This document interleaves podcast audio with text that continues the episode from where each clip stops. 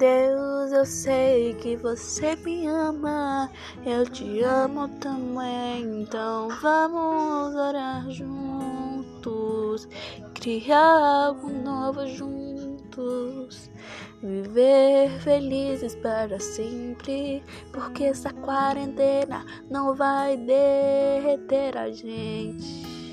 Não é caso de fogo, não é caso de guerra. O diabo tá entrando em ação, mas ele não vai vencer nós cristãos. Ele não vai nos vencer, não. Então vamos orar forte, forte, oraremos forte.